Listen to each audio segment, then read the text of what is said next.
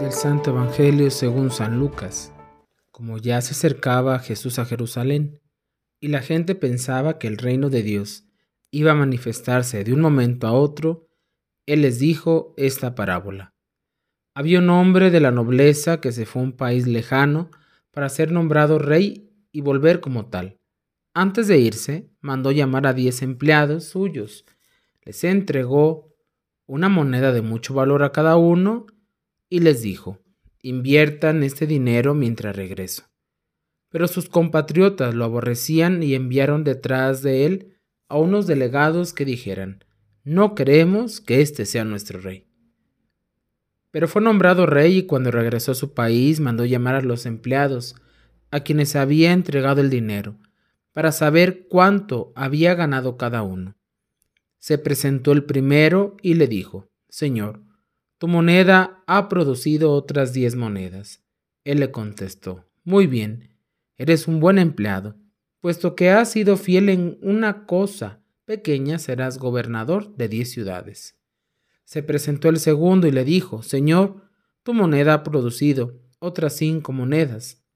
Y el Señor le respondió, Tú serás gobernador de cinco ciudades.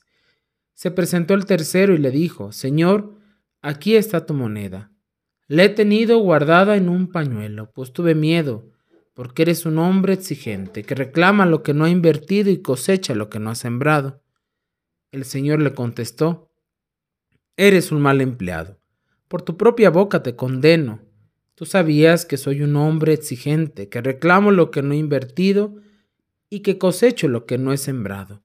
¿Por qué pues no pusiste mi dinero en el banco para que yo al volver lo hubiera recobrado con intereses? Después les dijo a los presentes, quítenle a éste la moneda y dénsela al que tiene diez. Le respondieron, Señor, ya tiene diez monedas. Él les dijo, les aseguro, que a todo el que tenga se le dará con abundancia, y al que no tenga, aún lo que tiene se le quitará. En cuanto a mis enemigos que no querían tenerme como rey, tráiganlos aquí y mátenlos en mi presencia. Dicho esto, Jesús prosiguió su camino hacia Jerusalén al frente de sus discípulos. Palabra del Señor. Un gran saludo para todos, hermanos, hermanas. El Señor nos habla a través de su palabra en este miércoles 22 de noviembre. Esta parábola que hace alusión a la tardanza de la parucía y a un consiguiente tiempo intermedio que es para los discípulos, tiempo de prueba y ocasión de mostrar su fidelidad. Presenta el destino de Jerusalén, que rechaza a su rey, que es Cristo Jesús. Al regresar el rey, que ha tomado posesión del reino, pide cuentas. El discípulo que se haya mostrado fiel será llamado al retorno de Cristo, a participar en su reino. La actitud del tercer servidor se caracteriza por la falta de empeño y de responsabilidad. Él, él es definido como mal empleado por su Señor, y lo que trata de presentar como excusa de su comportamiento servirá de medida para su juicio. Este evangelio es muy parecido al del domingo que escuchábamos de San Mateo, con aquellos hombres con los talentos, pero ahora es una moneda, y son diez, aunque el evangelio solamente se centra en los primeros tres. Y este, entre la ascensión de Jesús al cielo y la parucía es un tiempo que nos invita a ustedes y a mí al compromiso y al trabajo. A su retorno el Señor llamará a cuentas a sus servidores. Todo ser humano deberá presentarse a juicio. Los dos primeros servidores de la parábola usaron bien el dinero que les fue confiado y reciben una recompensa adecuada. Los discípulos que hayan servido fielmente al Señor participarán en su gloria y señorío. El tercer servidor mantuvo escondido su dinero. como el del Evangelio del domingo, que lo enterró su talento, atribuyendo al Señor una severidad y dureza que son solo ficción de su propia mala conciencia. Jesús exige, pero solo en nombre del amor.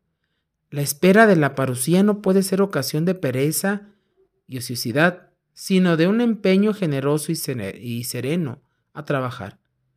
Y se da a los compañeros que ya tienen mucho más.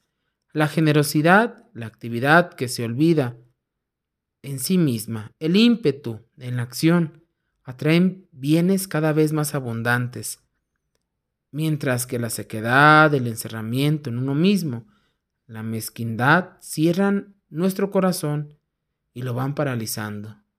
Te invito, hermano, hermana, a reflexionar qué tanto te estás preparando para el encuentro definitivo con el Señor. Que esa moneda, que son tus actitudes, tus dones, la pongas a trabajar y no la entierres ni la guardes en ningún pañuelo. Celebramos a Santa, Santa Cecilia, mártir, cuyo basílica en Roma está construida en el siglo V y se difundió ampliamente a causa del relato de su martirio, en el que se ensalza como ejemplo de mujer cristiana que abrazó la virginidad y sufrió el martirio por amor a Cristo. Pedimos por todos nuestros hermanos y hermanas que tienen el oficio de ser músicos o cantantes, que encomendándose a la protección e intercesión de la mártir Santa Cecilia, puedan seguir, seguir alabando a Dios a través de la música, del canto. Pedimos por ellos y pedimos la intercesión de esta mártir Santa Cecilia para seguir nosotros su ejemplo.